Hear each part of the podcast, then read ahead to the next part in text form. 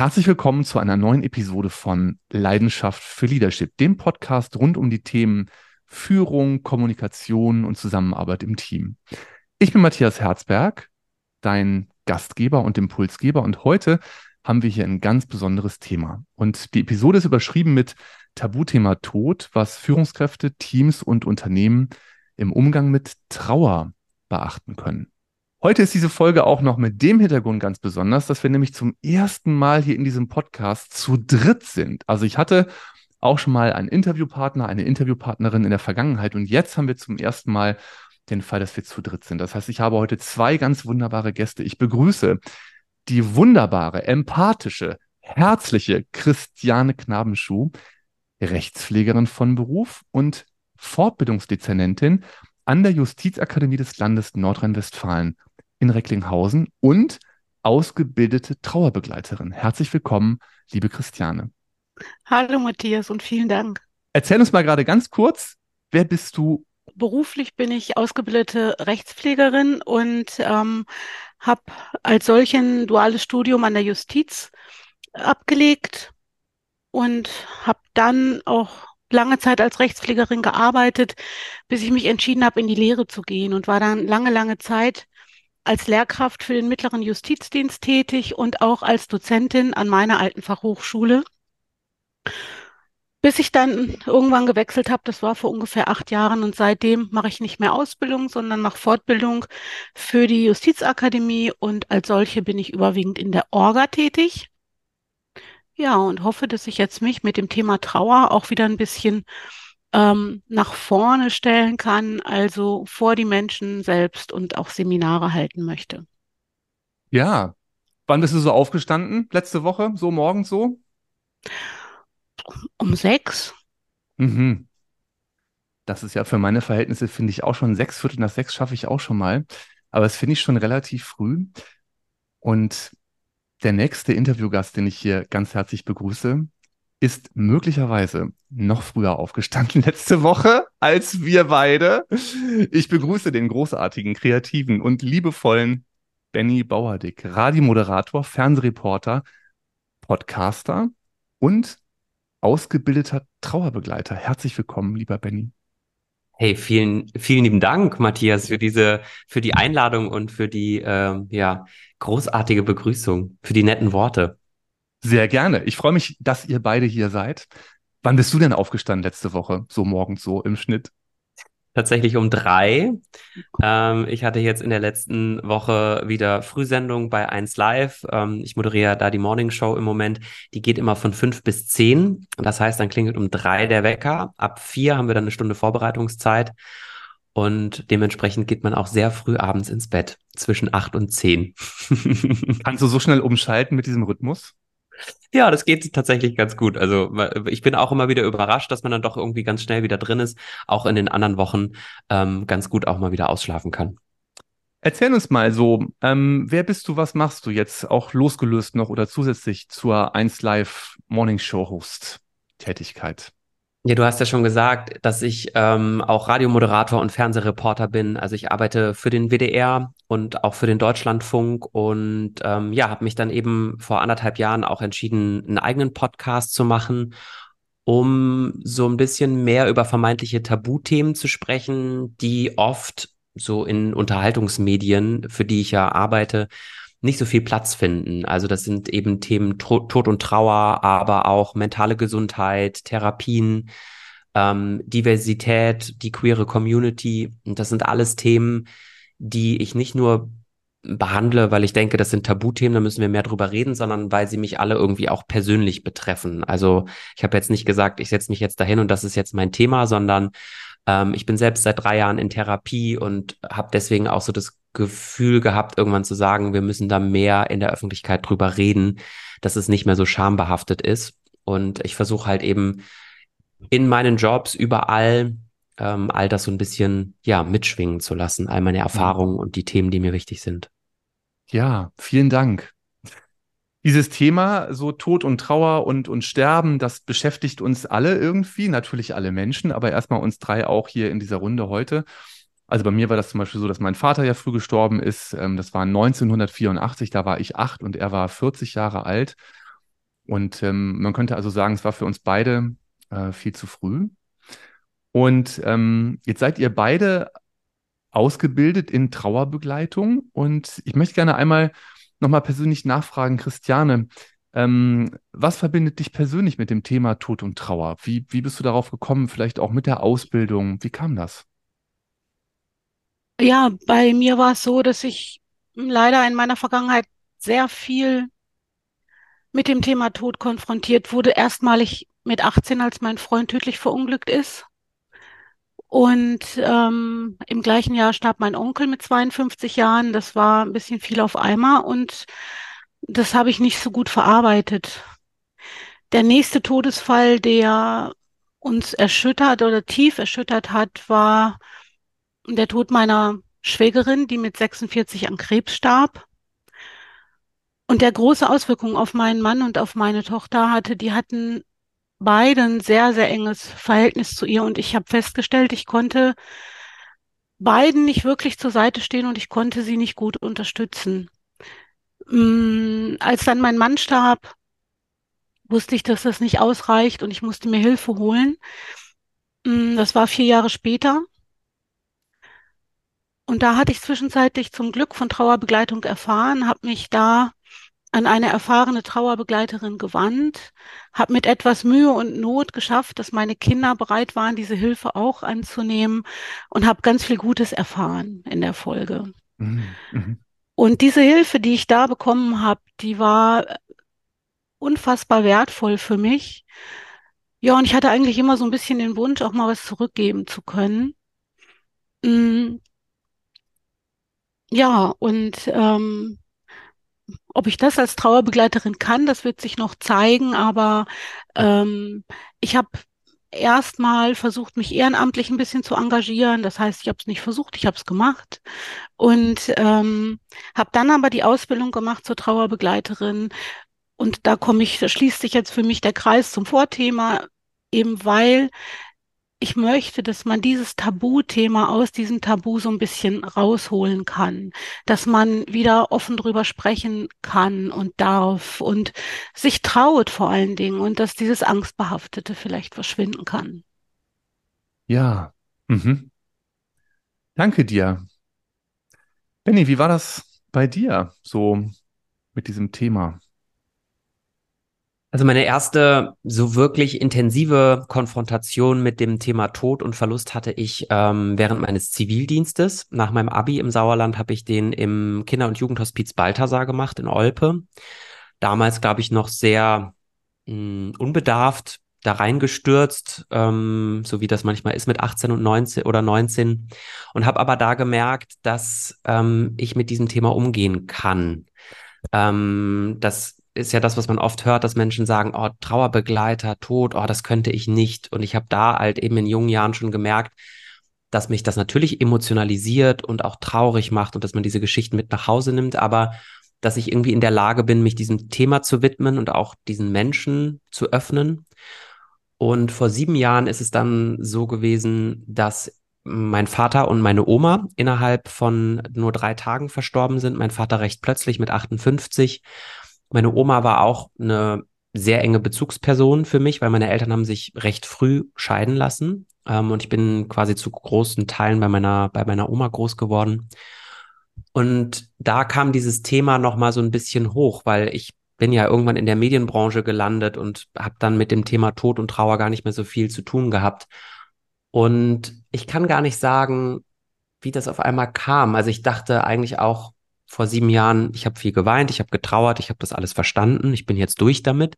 Heute weiß ich, das ist nicht so und ich trauere heute manchmal über meinen Papa und meine Oma mehr oder betrauere oft mehr, dass sie nicht mehr da sind als noch vor sieben Jahren. Und es ploppte aber dann so auf, dieser Wunsch, ähm, ja, das irgendwie auch professionell zu machen und ähm, ja, wie Christiane schon gesagt hat, den Menschen irgendwie was zurückzugeben und irgendwie den bei diesem oft schwierigen Thema in unserer Gesellschaft irgendwie unter die Arme zu greifen. Mhm. Ja, vielen Dank. Ich finde auch, ähm, dieses Thema ist auch gerade jetzt in Unternehmen auch nochmal ganz besonders schwierig. Ne, ich habe es jetzt gerade aktuell wieder, da habe ich ähm, eine Freundin, die natürlich auch jetzt als Arbeitnehmerin irgendwo arbeitet und die, ich glaube, letztes Jahr oder vor zwei Jahren auch ihren Lebensgefährten verloren hat. Und bis heute einfach auch noch eine schwierige Zeit hat deswegen und auch eher ja doch immer noch mehr oder weniger regelmäßig da krisenhaft unterwegs ist. Und da erlebe ich zum Beispiel auch, dass das Umfeld da auch mit Unverständnis reagiert. Ne? Also Kolleginnen und Kollegen, die da unempathisch reagieren oder sogar auch Vorgesetzte, ne? nach dem Motto, also es muss jetzt ja mal langsam wohl wieder irgendwie hier gut sein, äh, nach zwei Jahren, ach was, äh, das geht ihnen immer noch so schlecht. Hm, ja, das ist ja ein Ding, ne? Ähm, ich möchte euch gerne mal fragen, auch, auch für mich, ich habe mich jetzt ja, also wahrscheinlich in dieser Runde am wenigsten professionell mit dem ganzen Thema beschäftigt.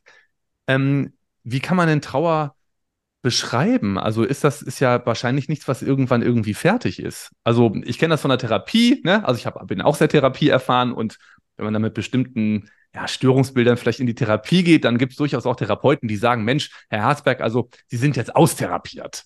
Ja, da gibt es jetzt nichts mehr zu arbeiten auf dem Thema. Aber wie ist das denn mit Trauer? Ausgetrauert, Matthias. Ausgetrauert, ähm, glaube ich, das ist ähm, ein Begriff, den sollte man gar nicht erst entwickeln. ja. ähm, Trauer verändert sich und Trauer, mh, mm, ich finde, da muss man schon so ein bisschen aufpassen. Vielleicht kommt so ein bisschen die juristische Ausbildung da jetzt bei mir durch. Ähm, wir sprechen ja immer von Trauer und ganz oft meinen wir ja Traurigkeit.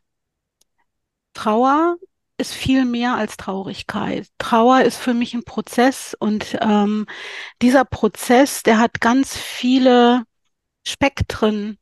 Dazu gehört neben Traurigkeit ja auch jedes andere Gefühl und jedes Dazu gehört Wut, dazu gehört Verzweiflung, dazu gehört Hilflosigkeit, Ohnmacht, aber dazu gehört auch Liebe und Freude bei der Erinnerung an den Verstorbenen.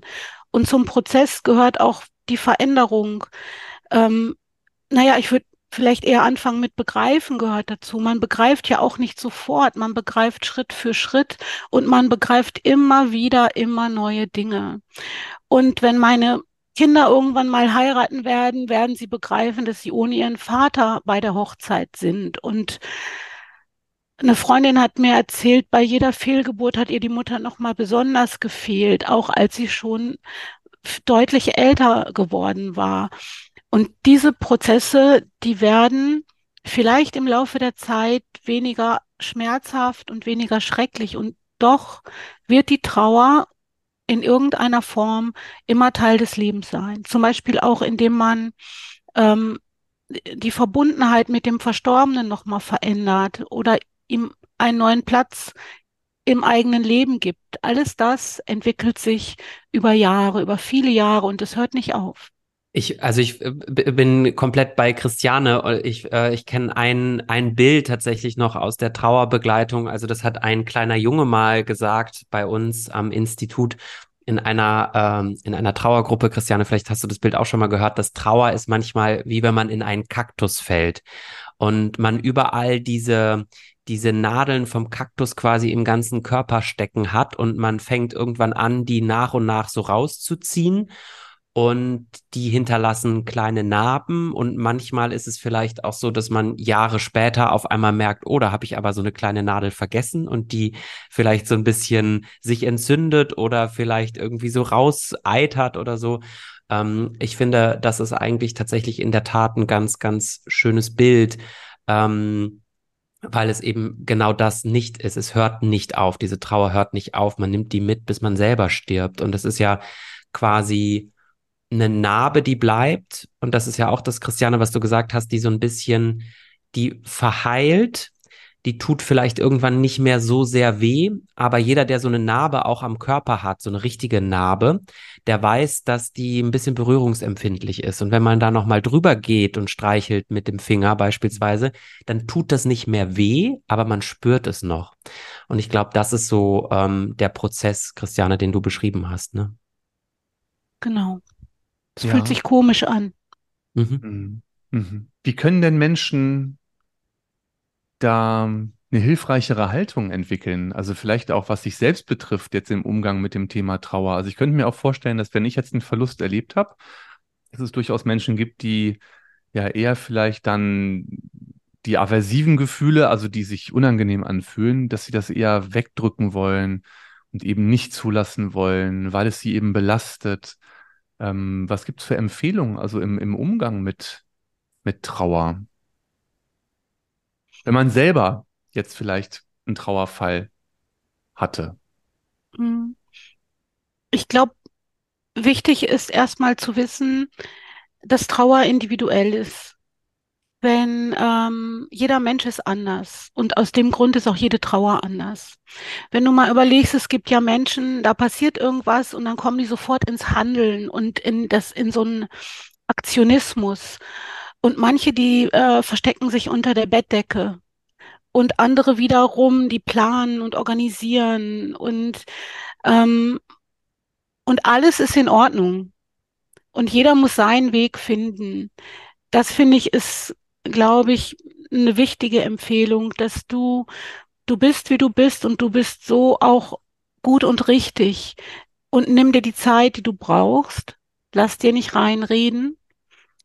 Mm, insgesamt, ich muss sagen, es ist schwierig. Man kann nicht so eine allgemeine Empfehlung Mhm. aussprechen. Und Mhm. ähm, auch das würde ich schon wieder einschränken wollen, denn den Blick auch auf die anderen Dinge zu halten, gehört vielleicht trotzdem dazu. Also wenn ich jemand bin, der immer ins Fühlen geht und das für mich als richtig erachte, dann ist das in Ordnung und doch kann es vielleicht manchmal hilfreich sein, mehr ins Funktionieren zu gehen oder mehr ähm, ins Handeln oder Denken.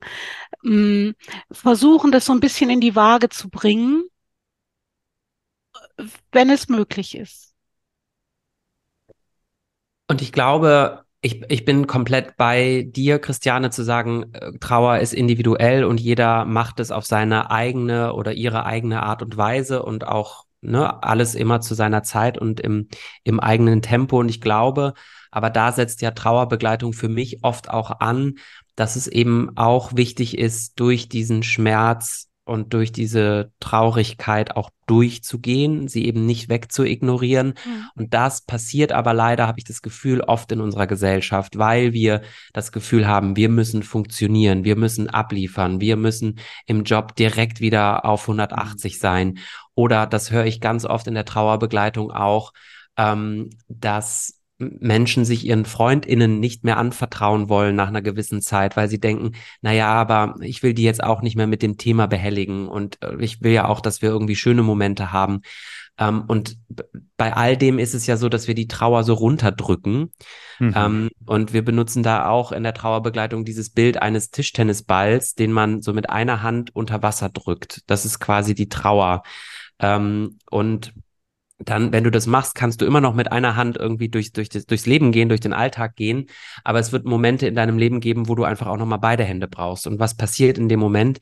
Die Trauer kommt nicht irgendwie langsam irgendwie kommt so hoch, sondern wenn du die Hand wegnimmst, dann flippt dieser Tischtennisball quasi an die Wasseroberfläche und fliegt irgendwie durch die Gegend. Und das ist dann die Trauer, die uns dann so richtig aus der Bahn wirft. Und ähm, ich glaube, deswegen ist es einfach wichtig, so ein Bewusstsein zu schaffen, dass es eigentlich nichts bringt, irgendwas zu verdrängen, weil äh, der Bumerang kommt auf jeden Fall irgendwann. Mhm. Und wenn ich das Bild nochmal ergänzen darf, Mhm. ähm, mit dem Tischtennisball, ich finde das auch ein tolles, ähm, tolles Bild. Wenn du so einen Tischtennisball unter Wasser hältst, das kostet dich keine Kraft und keine Mühe. Das kannst du locker machen, eine Minute oder zwei, aber mach das mal länger. Irgendwann wird der Arm schwer. Und egal wie lange du den Ball da unter Wasser drückst, der bleibt da nicht von alleine. Du musst immer diese Kraft aufwenden. Und diese Anstrengung, die wirkt sich immer mehr und mehr auch auf alles andere im Leben aus. Das ist ähm, eine harte Sache. Und das Schöne an Trauerbegleitung ist, dass man da eben auch lernen kann, so, lass doch mal den Ball da los. Natürlich kommt dann was hoch und es darf auch hochkommen und es ist gut und richtig, dass dann da auch mal was spritzt oder was weint oder schreit oder wütet oder was auch immer. Es gehört dazu. Ja, also, ne, ich habe das, glaube ich, mal als Kapitelüberschrift in irgendeinem anderen Buch gelesen. Ähm, da ging es um den Umgang mit, mit Widerstand. Und da gab es die Kapitelüberschrift Zulassen statt Zumachen. Und ich finde das jetzt gerade nochmal so, so eindrücklich eigentlich. Ne? Es geht darum, eben ähm, es zuzulassen. Mit dem, mit dem Ball, das ähm, Bild kannte ich auch schon von dir, Christiane, als du zum ersten Mal mit mir über die Trauerbegleiterausbildung mhm. gesprochen hast, kam das Bild. Ja. Und da dachte ich auch nochmal, ja, stell dir vor, es ist kein Tischtennisball, sondern ein Fußball. Äh, stell dir vor, du hältst ihn nicht nur knapp unter der Wasseroberfläche, sondern drückst ihn noch viel weiter nach unten. Also umso mehr Kraft kostet es ja und umso mit größerer Power wird es nach oben schnalzen. Ja. Und insofern finde ich, das ist ja schon mal eine ganz kostbare Botschaft, finde ich, ähm, eben das mehr zuzulassen, sich dem vielleicht auch zu öffnen. Und ich habe das natürlich auch aus eigener Erfahrung schon so erkannt. Ähm, das ist dann erstmal auch doof. Ja, das ist anstrengend, sich solchen Gefühlen zu stellen. Das ist auch nicht immer angenehm und vielleicht auch im Nachgang heilend oder heilsam. Möchte mal, Benny, dich ganz kurz was fragen, weil ich das beobachtet habe in den letzten Wochen. Da hast du, ich glaube, es war hier in Köln, einen Weinabend angeboten. Aber es ging nicht darum, dass man zusammen Wein verkostet. Also vielleicht auch, aber das ähm, Thema war nicht in erster Linie Wein, sondern Weinen wahrscheinlich, weil das war ein Angebot im Rahmen der Trauerbegleitung. Kannst du das kurz uns erklären? Es ist äh, eine Mischung aus beidem tatsächlich und es ist quasi eine, eine Idee oder ein Konzept auch meiner Ausbilderin, der Mechtel Schröter-Rupipa, bei der ich die ähm, Ausbildung zum Familientrauerbegleiter eben ja gemacht habe. Ähm, und es ist einfach, im Prinzip ist es eine Trauergruppe, ähm, wo Menschen zusammenkommen, ähm, die ähnliche Dinge erlebt haben, die eben einen Verlust, einen Tod eines nahestehenden Menschen ähm, erlebt haben und da wird sehr viel geweint, erfahrungsgemäß tatsächlich. Da darf geweint werden. Es muss nicht. Und es darf auch Wein getrunken werden. ähm, auch da äh, besteht kein Zwang, aber ähm, mir ist es eben wichtig, oder ich habe gemerkt, dass in, in Köln einfach ähm, eine riesengroße Nachfrage ist für Erwachsene, für junge Erwachsene, weil es natürlich viele, viele Angebote gibt für alte Menschen, also das, und das meine ich gar nicht despektierlich, aber viele kirchliche Einrichtungen, äh, Caritas beispielsweise, Hospizvereine, mh, bieten ja Trauergruppen, Trauercafés an und oft werden aber junge Menschen vergessen, die aber ja auch Geschwister, Eltern, PartnerInnen verlieren. Und ähm, genau, deswegen soll das irgendwie eine lockere Atmosphäre sein, wo es auch ein Kölsch gibt, wo man auch mal lachen darf, wo wir auch lachen, aber ähm, wo Trauer eben stattfinden darf, weil wir sie im Alltag eben oft nicht zulassen. Und das ist eben, ja, dann ein Ort, wo, wie Christiane schon gesagt hat, auch alle Gefühle der Trauer irgendwie stattfinden dürfen an so einem Abend. Ja, super. Finde ich ein ganz, ganz wichtiges, super tolles Angebot. Und ähm, ja, da, da ist ja so für mich eigentlich schon auch so eine, so eine nächste Möglichkeit vielleicht hinter, nämlich einen Raum zu erschaffen, wo das eben auch sein darf, ne, als, als Möglichkeit einfach da zu sein mit allen Gefühlen, die sich dann gerade zeigen. Ähm, was macht man denn generell so als Trauerbegleiterin oder Trauerbegleiter, Christiane? Mhm. Trauerbegleitung hat mh, mm, einige verschiedene Facetten. Im, äh, in der Familientrauerbegleitung wird ja viel Wert gelegt, auch eben auf einen systemischen, ganzheitlichen Ansatz. Man kann nicht alleine nur auf die Eltern, nur auf die Kinder schauen. Das gehört ja schon auch alles zusammen.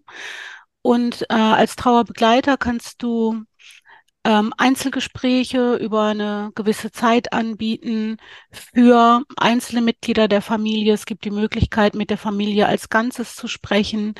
Du hast die Möglichkeit, Trauergruppen anzubieten, was Benny ja auch schon macht.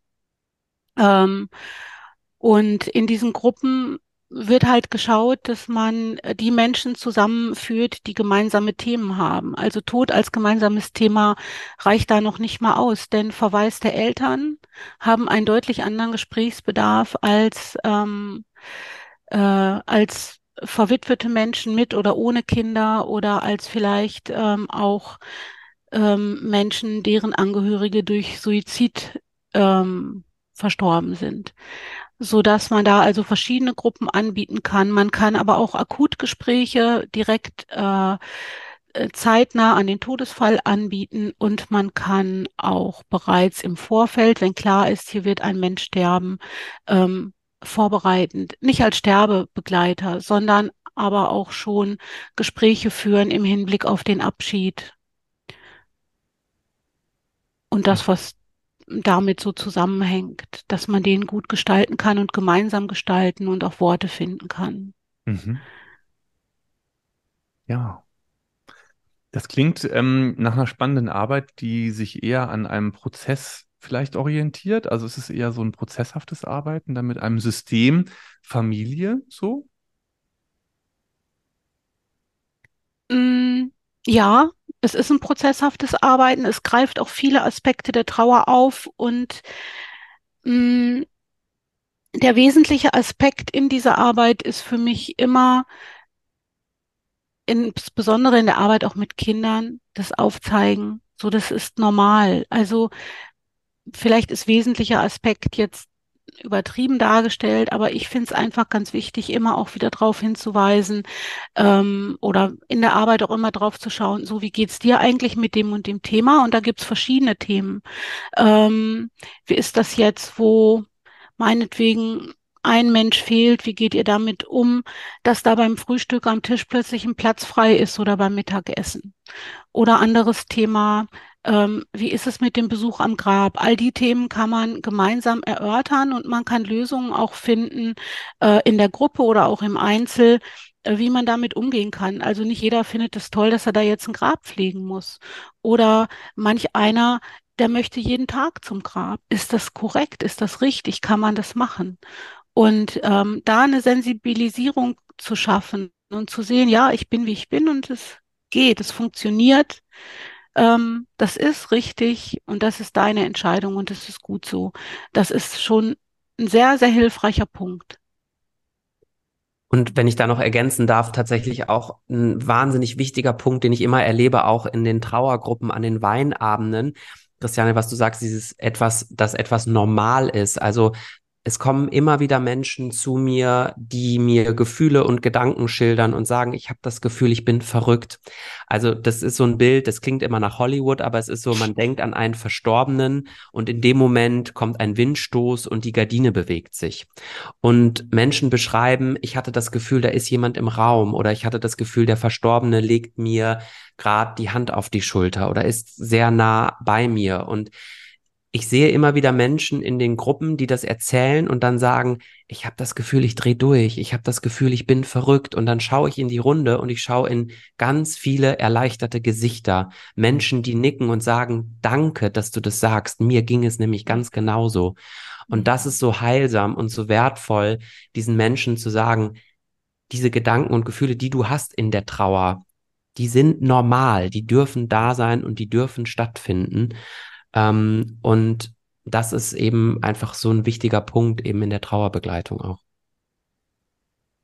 Richtig.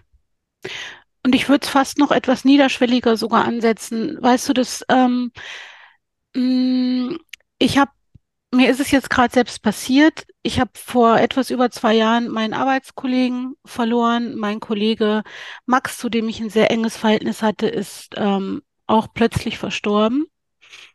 Ähm, und es hat mich wirklich sehr, sehr mitgenommen. Jetzt zwei Jahre später gehe ich in mein Büro. Es waren ja im Sommer diese ganz heißen Tage. Und ich komme an einem Montag ins Büro. Mein Büro ist total stickig und heiß. Und ich wollte am liebsten, ich bin wie vor eine Wand gelaufen und hab, bin in Tränen ausgebrochen, ganz spontan. Ich konnte das überhaupt nicht beeinflussen, weil mein Kollege Max in, bei, der war immer der Erste im Büro, hat um 6.30 Uhr alle Fenster aufgerissen, hat den gesamten Flur gelüftet und wenn wir dann zur Arbeit kamen, hatten wir immer herrlich frische Luft. So, jetzt habe ich da gestanden und habe geheult und bin zu meiner Kollegin gelaufen und dann haben wir da zusammen weitergeheult.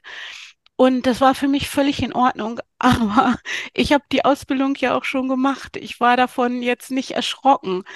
Und viele andere würden jetzt sagen, Ey, zwei Jahre, mehr als zwei Jahre. Jetzt muss doch mal langsam gut sein. Was trauerst du denn jetzt immer noch? Und dann stößt man auf Unverständnis, man stößt auf Ablehnung, man stößt vielleicht auch nur auf große Fragezeichen. Aber das ist sowas von schmerzhaft und verletzend, wenn man dann damit konfrontiert wird. Und einfach nur gut zu wissen, weißt du was, das ist was ganz Normales und sei froh, dass du die Tränen zulassen kannst. Ja, danke fürs Teilen, Christiane. Finde ich ganz kostbar. Und ich glaube, das können ganz viele Menschen nachempfinden. Also ich, ich auch, ähm, dass sowas einfach passieren kann. Ne? Da kommt einfach so ein kleiner Auslöser und dann kommt eben vielleicht wieder so eine Welle oder eine Erinnerung oder ein ganz starkes Gefühl. Und ähm, die Grundbotschaft eben, du bist okay so, ne? Und es Ja. ist okay.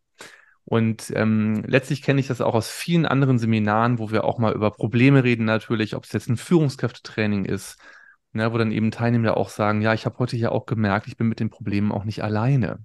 Ne? Und das ist, glaube ich, auch Genau. wirklich ganz, ganz wichtig und wohltuend. Und gleichzeitig, wenn ich das noch sagen darf, Matthias, ist es ja auch, mh, dass wir nicht nur versuchen zu vermitteln, das ist normal und okay, so dass du das fühlst, sondern es ist vielleicht, so banal sich das oder so schrecklich sich das auch anhören mag, aber irgendwie auch gut, in Anführungszeichen, also wertvoll und heilsam, denn mh, wenn wir diese Gefühle und diese Momente nicht mehr hätten, wie du sie gerade beispielsweise skizziert hast, Christiane, dann würden diese Verstorbenen ja in Vergessenheit geraten. Und das wollen wir ja nicht. Und die Tatsache, dass wir sie immer wieder betrauern, dass uns in solchen Momenten immer wieder die Tränen kommen, ähm, erhalten ja auch so ein bisschen die Erinnerungen ähm, am Leben und irgendwie auch ein, ein Stück weit die Menschen dadurch. Und ähm, deswegen ist das ja auch ein sehr heilsamer Prozess.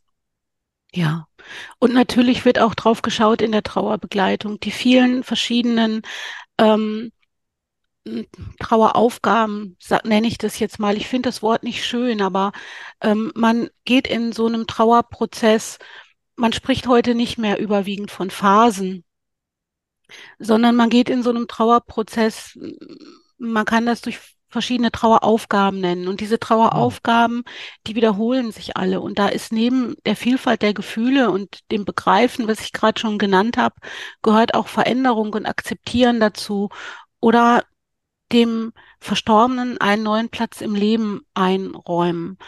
Und natürlich wird in den Gruppen und auch in den Einzelgesprächen zu diesen Punkten gearbeitet. Da wird konkret ähm, für die in den Gruppen macht man das nicht zum Thema, da, da steht es aber eben im Hintergrund. Und in Einzelgesprächen kann man das auch ruhig ansprechen und ganz konkret mit diesen Punkten arbeiten, damit man diese Traueraufgaben gut bewältigt und auch manchmal angeht. Also, wie gesagt, Aufgabe klingt für mich nicht glücklich. Mm, Chris Pauli spricht, glaube ich, von Trauerfacetten. Das finde ich ein bisschen schöner. Mm, Weil Aufgabe ist für einen Trauernden immer, das kann ich jetzt nicht gebrauchen. Ich habe mit meiner Trauer schon kaum noch Kraft und jetzt wollt ihr mir noch mit einer Traueraufgabe kommen. Mhm. Das, da mag ich dieses Wort nicht so. Ne? Wenn man sagt, die Trauer hat verschiedene Facetten, damit wird gearbeitet, mit diesen Facetten. Ja. Ne, klingt für mich auch wieder sehr einleuchtend. Also Aufgabe klingt eher so als äh, äh, Bürde, das muss ich irgendwie durcharbeiten, ne? Und Facette eher nach etwas, was ich beachten kann. Ähm, warum fällt es denn so vielen Außenstehenden schwer, Menschen in Trauer zu begegnen? Woher kommt diese Überforderung? Ich glaube, es liegt einfach natürlich ein bisschen an unserer Kultur. Ähm, Trauer ist bei uns eben einfach ein Tabuthema. Das ist etwas, ähm, ähm, etwas Trauriges, etwas Düsteres. Ähm, allein die Tatsache, dass eben ja auf Beerdigungen schwarz getragen wird. Ich finde auch Friedhöfe, ich weiß nicht, wie euch das geht, aber Friedhöfe sind sehr häufig irgendwie am Stadtrand und immer mit einer Mauer drumherum. Das hat für mich auch immer sowas von, das ist nicht so mitten im Leben und da muss irgendwie ein Sichtschutz vor sein. Und ich glaube, das ist eben ja der Unterschied zu ganz vielen anderen Kulturen in Mexiko oder auch in Asien, wo ähm, man nicht von Beerdigung spricht, sondern von Abschiedsfeiern oder von Lebensfesten, wovon wir auch in der Trauerbegleitung inzwischen sehr häufiger reden. Ähm, das ist, wird in anderen Kulturen irgendwie anders zelebriert. Da ist eben, da ist, der, gehört der Tod so dazu wie das Leben und die Geburt. die ja auch irgendwie zelebriert werden. Und ich glaube, das ist so, wir sind so sozialisiert. Also ich hatte tatsächlich bis, bis zu meiner Ausbildung oder bis zum Tod meines Vaters kaum Berührungspunkte. Klar, damals im Kinderhospiz, aber ähm, auch das hat sich ja glücklicherweise verändert, zu sagen, es, es dürfen in Kindergärten auch Bilderbücher über Tod und Trauer liegen und stattfinden und müssen sogar. Also ähm, ich glaube, da muss man halt bei uns in der Gesellschaft einfach sehr früh ansetzen, Menschen für dieses Thema zu sensibilisieren und zu sagen, ich kann dich davor nicht schützen vor diesem Leid, aber wir können gemeinsam gucken, wie man damit eigentlich umgeht. Und das hat bisher eben oft in unserer Kultur, in unserer Gesellschaft leider noch nicht so stattgefunden. Mhm. Ich finde, Kultur ist ein guter Aspekt und ich glaube, dass wir da ähm, im Wandel sind. Wenn ich überlege, ich glaube, in kleinen Dörfern, da gibt es das noch mal eher, da stirbt jemand. Früher wurde man im Wohnzimmer aufgebahrt. Die Familie war da, die Nachbarn kamen ähm, und man brachte vielleicht was zu essen mit. Das weiß ich nicht. Das kenne ich aus amerikanischen Filmen eher so. Ähm, und mh, mm, man ist diesem Tod anders begegnet. Eine Freundin erzählte mir, ach ja, ich kenne das. Wir hatten dann früher unsere Matchbox-Autos dabei oder Bauklötze oder Lego und dann ähm, haben unsere Eltern uns mitgenommen. Wir saßen auf dem Teppich und spielten und im Nebenzimmer oder möglicherweise im selben Zimmer lag der Tote aufgebahrt. Und ähm, da war das äh, der Umgang, man wuchs da hinein es, man hat es nicht mit diesem Schrecken ähm, wahrgenommen, wie wir das heute tun. Jetzt wachsen wir nicht mehr hinein. Und wir sind mh, mm, oft, ähm, selbst wenn wir konfrontiert werden, wenn wir, so wie ich jetzt als mein Mann starb, äh, hoffnungslos überfordert, obwohl es nicht der erste Todesfall in meinem Leben war.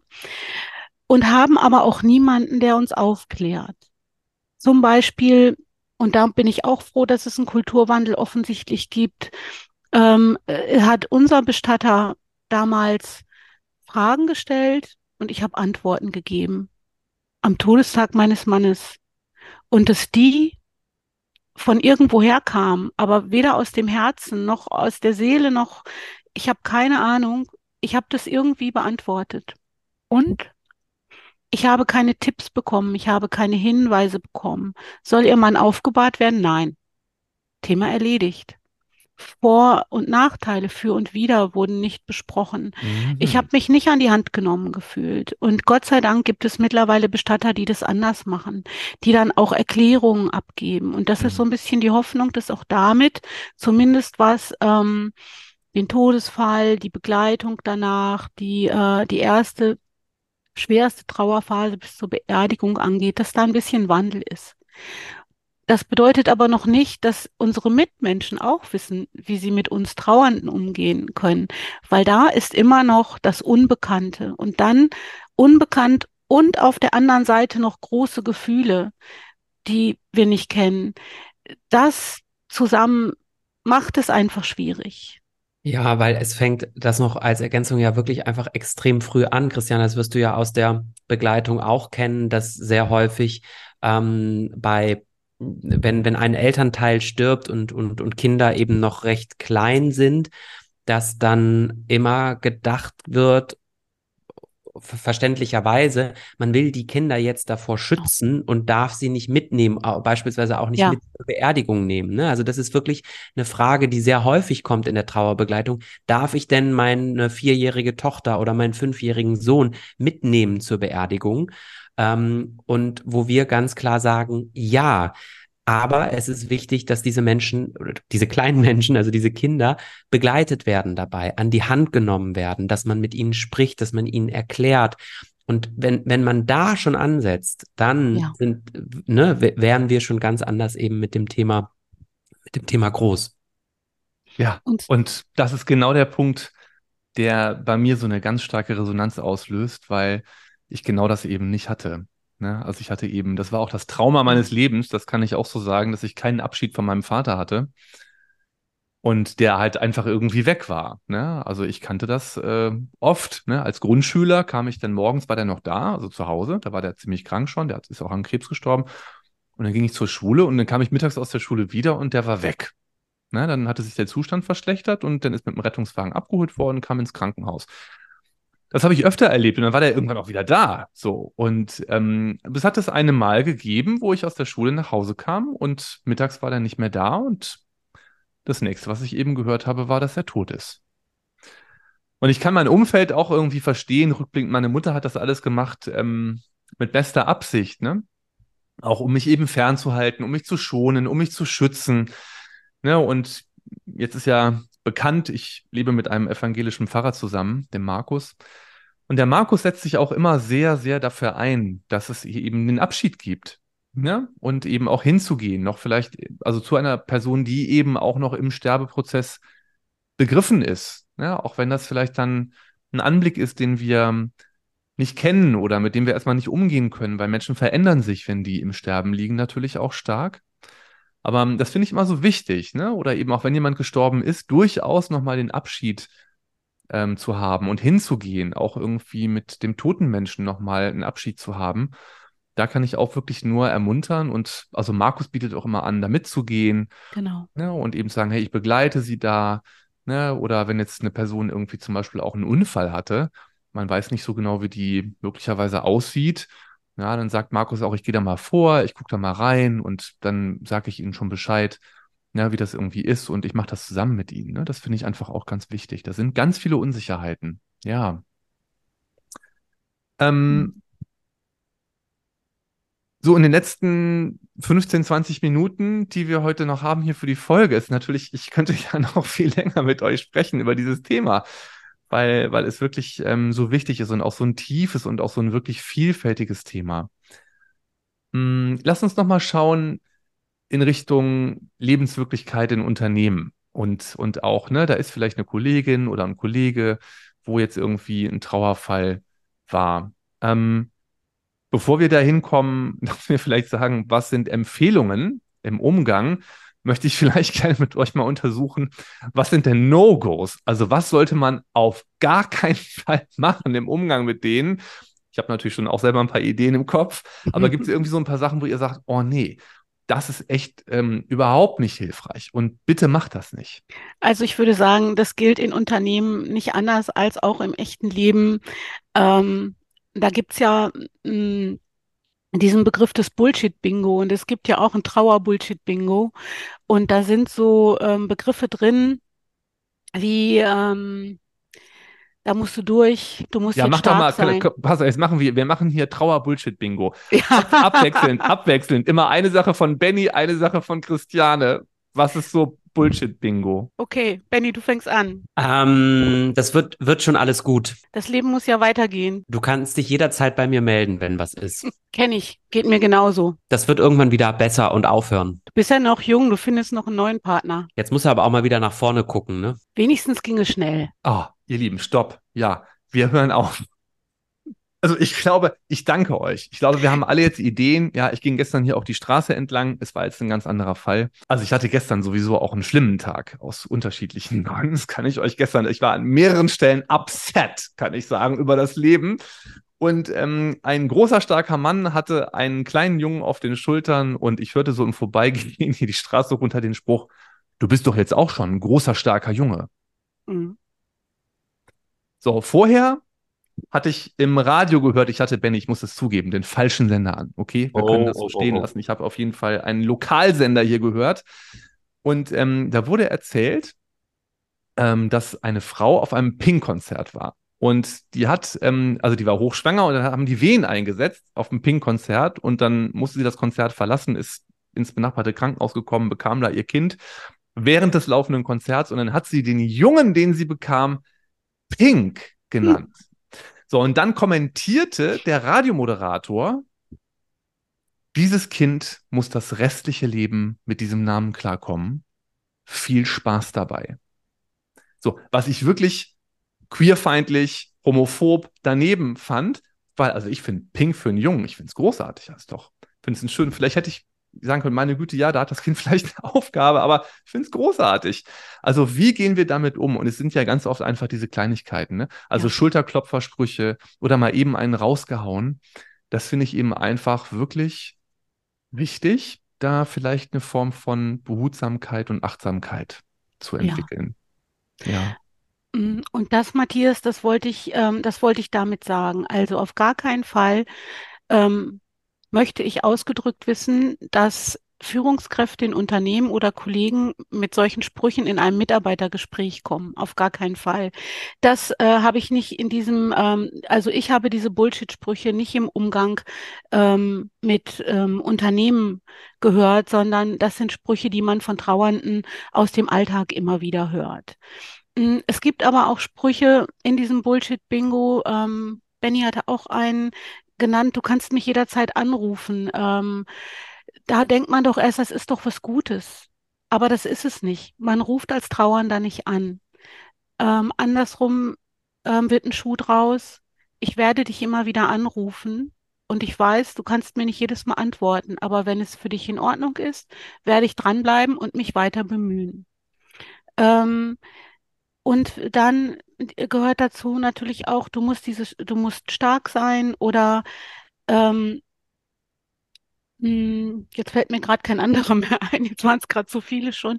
Aber auch im Unternehmen neigt man dann dazu, Dinge zu sagen, ähm, die bei Trauernden nicht gut ankommen, obwohl man es vermeintlich natürlich na, selbstverständlich gut gemeint hat. Ähm, das, was ich wichtig finde als Tipp, ist ähm, zu beherzigen, ähm, Ratschläge sind auch Schläge. Also mit Ratschlägen ganz vorsichtig umgehen lieber aus dem tiefsten Ruhrpott-Herzen würde ich sagen, bei keine Ahnung Klappe halten. Und ähm, so krass sich das ja. jetzt anhört, ähm, mhm. ist das ein ernst gemeinter Tipp, denn ich muss überhaupt nicht antworten. Wenn jemand sitzt und mir was erzählt, dann reicht zuhören ganz häufig aus. Also das ist wirklich ähm, ernst gemeint, das Gegenüber ernst nehmen und zuhören und wenn jemand dasselbe zwei, dreimal erzählt, weiter zuhören und es so akzeptieren. Und man darf Dinge auch stehen lassen. Man muss nicht für alles eine Lösung haben. Ja, ich glaube, das ist ganz wichtig, diesen Raum zu kreieren, den Menschen den Raum zu geben, eben genau das, ihren Gefühlen, ihren Gedanken freien Lauf zu lassen, zuzuhören, eine Hand zu reichen. Und ich ich, ich finde, das ist auch nicht so einfach, einen wirklichen Ratschlag zu geben. Tatsächlich, weil man, ich finde, man muss eben auch immer aufpassen, dass es dass man nicht übergriffig ist, aber tendenziell würde ich sagen, aktiv sein und eben genau nicht zu sagen, du kannst dich jederzeit melden, sondern ähm, vielleicht einfach vor der Tür zu stehen und einen Kuchen gebacken zu haben oder ähm, oder was gekocht zu haben. Also ich nenne das jetzt nur so als Beispiel, weil ähm, eine, eine junge Frau mir in der Trauerbegleitung irgendwann erzählt hat, dass all ihre Freundinnen ähm, Anfang 20 total überfordert damit waren mit der Situation, weil die alle ihre Eltern, teilweise ihre Großeltern eben noch haben. Und eine Freundin ihr einfach einen 50 Euro Gutschein von einem Lieferservice geschenkt hat und gesagt hat, ich weiß, dir geht es schlecht, du bist gerade überfordert, du, dir ist es vielleicht zu viel einkaufen zu gehen und zu kochen. Vielleicht hilft dir da irgendwie was, eine Soul Food. So. Und die hat gesagt, das, also das wird nicht für jeden was sein, aber sie hat gesagt, das war für sie das heilsamste, was sie, was jemand ihr in der Trauer quasi gegeben hat. Und da geht es nicht um einen materiellen Wert, sondern dass sie gesagt hat, das war so gut, da hat mich jemand verstanden und wusste, was ich brauche. Und manchmal weiß man das eben nicht, was, was das Gegenüber braucht, aber auch da finde ich, darf man auch im Unternehmenskontext als Chef oder Chefin das Gespräch suchen, das nicht wegignorieren. Das passiert, merke ich in Redaktionen, in denen ich arbeite, sehr oft, dass man dann einfach über den rosa Elefant, der im Raum ist, nicht spricht. Und ich finde, als Führungskraft, als Chef oder Chefin ist es wichtig, dieses Gespräch zu suchen und auch zu sagen, ich bin gerade mit dieser Situation überfordert, ich weiß nicht, was ich vielleicht tun kann oder soll, aber ich bin da. Lass uns gucken, was du brauchst, was dir gut tun könnte. Hier ist zum Beispiel ein freier Tag on top. Nimm dir den, wann immer du den brauchst oder so. Ähm, dass man so konkrete Angebote, glaube ich, schafft, ist mhm. ganz wichtig und nicht eben sagt, wenn was ist, ich bin hier. Ja, das finde ich wirklich wichtig. Christiane, auch nochmal danke. Ich hatte gehofft, dass dieses äh, mit dem Anrufen kommt. Äh, das hatte ich von dir auch schon mal gehört, ne? Eben zu sagen, ich werde dich immer wieder anrufen und du kannst selber sagen, willst du gerade mit mir reden, ne? Aber eben, dass man selber eben in der Proaktivität bleibt und nicht darauf warten, dass da vielleicht irgendwie eine oder ein Trauernder anruft, ne, der es vielleicht dann eben ohnehin nicht, nicht macht. Und ich glaube, finde auch einfach ähm, das Thema Anteilnahme ganz wichtig, ne? eben einfach Anteil nehmen. Und da steckt ja was ganz ähm, Aktives drin, nämlich ein, ein Verb, ne? eben, dass man was tut. Und was ich persönlich auch immer als sehr entspannend und auch entspannt empfinde, sind ja Spaziergänge. Ja, einfach vielleicht mal einen Spaziergang anbieten, weil ich finde, auch im Spaziergang kann man viel besser auch Schweigen aushalten. Ähm, man kann die Umwelt genießen und die Eindrücke sich anschauen, mal zusammen auf einer Parkbank sitzen, wo man gerade ausschaut. Das wären jetzt so meine Fantasien, ähm, was man auch ja auch ja tun kann, ohne dass man direkt irgendwie vielleicht das Gefühl hat, ich bin hier eingesperrt in einem Raum und brauche jetzt zwingend irgendwie ein Thema, über was ich gerade irgendwie reden kann. Ja, und für jede Führungskraft, die sich jetzt nicht angesprochen fühlt, kann ich nur sagen, das sind ähm, kleine Dinge, die man ermöglichen kann. Ihr habt jetzt mal die Gelegenheit, ähm, einfach mal ein paar Schritte zu gehen. Also es ist ja beim ähm, bei Trauer am Arbeitsplatz darf man ja auch noch unterscheiden zwischen, ähm, da sind einmal die die Themen, es verstirbt ein Mitarbeiter oder es verstirbt ein Angehöriger eines Mitarbeiters aber vergleichbare Trauerthemen, es ist ja nicht nur der Tod, äh, der Trauer auslöst. Vergleichbare Trauerthemen können eben auch sein, ähm, da hat jetzt ein Mitarbeiter eine extreme Pflegesituation. Der ist auch in einer Krise. Mhm. Und auch das bedeutet Trauer. Denn Trauer entsteht, wenn ein Verlustgeschehen da ist.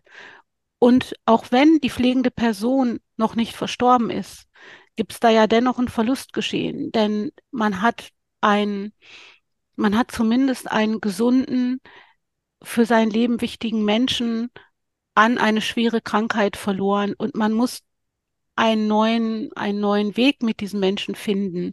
Auch das ist Veränderung, Akzeptanz und Begreifen. Also auch das ist ein Trauerprozess.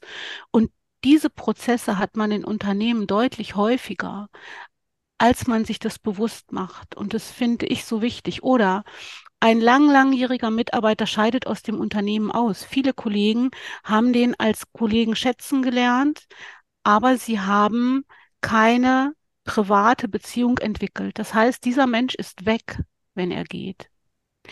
Er lebt zwar noch, aber er ist weg und es ist ein Verlust geschehen für den einen oder anderen Kollegen. Und ich ähm, würde mir wünschen, dass man diese Trauerfälle, diese Fälle einfach diesen Fällen auch mehr Beachtung schenkt. Ich finde, das ist ein ganz wichtiger Punkt, Christiane, weil da ist ja das, der Arbeitsplatz ähnlich wie die Familie. Also man muss es ja als System sehen, ne? Und du hast ja vorhin auch gesagt, wie geht man mit dem leeren Platz am Frühstückstisch um beispielsweise und wenn wir uns ja ein System angucken ähm, und das sehen wie ein Mobile, äh, wo quasi eine Figur abgeschnitten wird, dann gerät das ja ins Wanken. Also erstmal wackelt das komplett und am Ende hängt es schief, weil das nicht mehr im Gleichgewicht ist. Und das sich dafür also bewusst zu machen, was es eben bedeutet, wenn ein Mensch aus einem Team eben weggeht, ne, dass man, dass man das thematisiert, dass man dafür sensibilisiert und ähm, das ist, glaube ich, ja auch so ein bisschen unsere Profession, zu sagen, wir wollen für dieses Tabuthema sensibilisieren und das können auch Führungskräfte tun. Also ich, es gibt immer einen Ausbildungsetat oder irgendwas. Und ich finde, man kann sich auch mal ImpulsvortraggeberInnen einladen, die einfach mal zwei Stunden versuchen, ein bisschen schon für dieses Thema zu sensibilisieren. Und ich bin mir sicher, dass da ganz viele im Team mit neuen Impulsen vielleicht rausgehen würden. Ähm, man muss nur wissen, dass es eben genau diese Möglichkeiten gibt. Ähm, und ich kenne das ganz oft, dass so in, in Unternehmen Geburtstagskalender geführt werden. Das werdet ihr sicher auch kennen, dass dann ähm, irgendjemand sich darum kümmert und dann wird irgendwie der Tisch gedeckt und jemand kriegt einen Blumenstrauß oder es gibt Geschenke oder so. Aber vielleicht könnte man als Chef oder Chefin auch mal darüber nachdenken, vielleicht auch eine Art Trauerkalender zu führen, ne? zu sagen, wo ist denn vielleicht der Todestag ähm, des Mannes meiner Kollegin oder so und vielleicht auch da dann einfach mal ein kleines Blümchen morgens auf den Tisch zu stellen. Ähm, ich glaube, da wird dann oft gedacht, das darf ich jetzt nicht machen, weil dann stoße ich die ja auf die Trauer und dann mache ich die ja nur noch trauriger und dann können die den ganzen Tag nicht arbeiten. Das ist ja Blödsinn. Ich glaube, so ein kleiner Blumenstrauß an so einem Tag, Christiane, du wirst es besser einschätzen können, weil du das ja eben weißt, wie das ist mit deinem Mann, aber kann einem, glaube ich, auch nochmal an so einem traurigen Tag zumindest für einen kurzen Moment ein kleines, kleines Lächeln ins Gesicht zaubern. Ich habe eine Bekannte beim Sport, die schickt mir jedes Jahr am Geburtstag meines Mannes eine WhatsApp mit lieben Grüßen. Das, ähm, wir haben noch nicht mal ein freundschaftliches Verhältnis. Wir sind wirklich Kollegen und ähm, das ist, ähm, das geht, da geht mir jedes Mal das Herz auf. Dass sie daran denkt, das finde ich fantastisch und sehr liebevoll. Und ja. Na klar, ein Blumenstrauß, ja, es ist immer gut und heilsam, zu sehen, dass man, dass da jemand an dich denkt und das auf dem Schirm hat und ist so einfach. Ihr Lieben, ich möchte gerne jetzt zum Schluss euch gerne noch fragen, Christiane, was wünschst du dir ganz persönlich für den Umgang mit dem Thema Tod und Trauer? Ich persönlich wünsche mir, dass man mehr und offener darüber sprechen kann, dass man dieses Thema in den Alltag holt, dass die Angst vor diesem Thema verloren geht, dadurch, dass man es näher an sich ranbringt und an sich ranlässt. Ja. Das wünsche ich mir.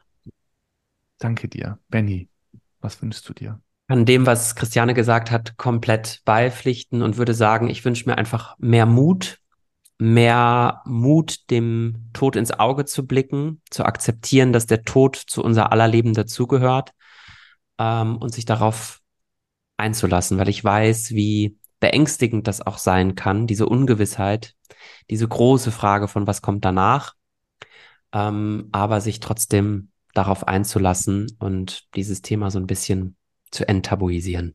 Ja, ihr Lieben, das war eine ganz, ganz außergewöhnliche, wunderbare Podcast-Folge, dieses Gespräch mit euch beiden. Ich danke euch von ganzem Herzen dafür.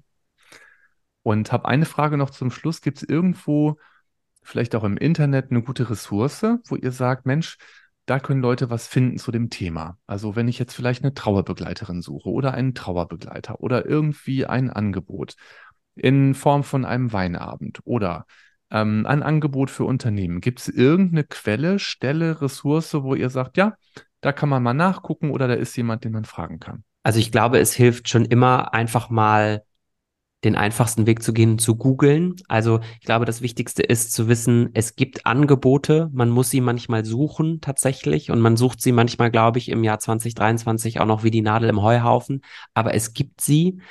Ähm, in Köln bei uns ist es ja beispielsweise so, dass ich mich mit zwei Trauerbegleiterinnen noch als Trostteam zusammengetan habe.